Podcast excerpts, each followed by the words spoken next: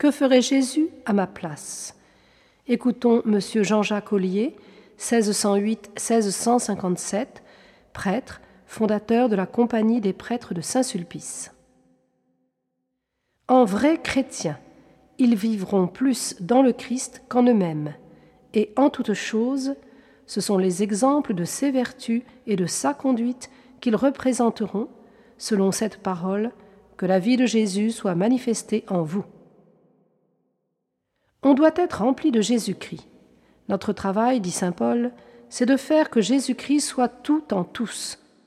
Il faut travailler à cela soigneusement, et, pour vous dire la vérité entre nous, c'est par là qu'il faut commencer, à savoir d'établir Jésus en nous, qui en bannisse Adam.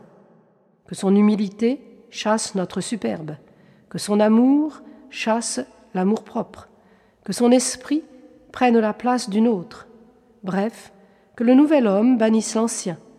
Il faut donc beaucoup aimer et adorer Jésus pour l'attirer en nous.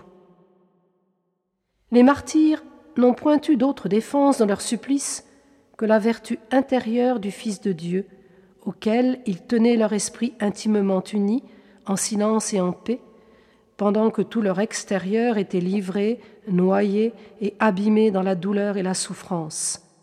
Allons à la croix, armés et animés de Jésus-Christ. Ils porteront toujours sur eux son très saint évangile, afin que, d'après le prophète, qui dit le bonheur de celui qui nuit et jour médite la loi du Seigneur, ils aient toujours devant les yeux le modèle des vertus chrétiennes, pour qu'ils reçoivent aussi dans les oreilles de leur cœur les préceptes de la vie chrétienne, et enfin pour qu'ils aient dans les mains les actions du Christ afin de les accomplir. La méthode pour faire oraison consiste à avoir notre Seigneur devant les yeux, dans le cœur et dans les mains.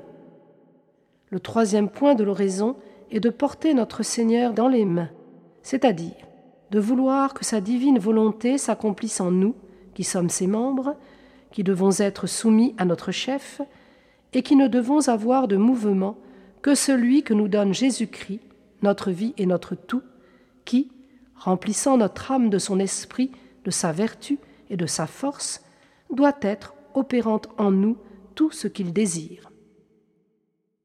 Ô Jésus vivant en Marie, venez et vivez en vos serviteurs, dans votre esprit de sainteté, dans la plénitude de votre force, dans la perfection de vos voies, dans la vérité de vos vertus, dans la communion de vos divins mystères. Dominez sur toute puissance ennemie dans votre esprit à la gloire du Père.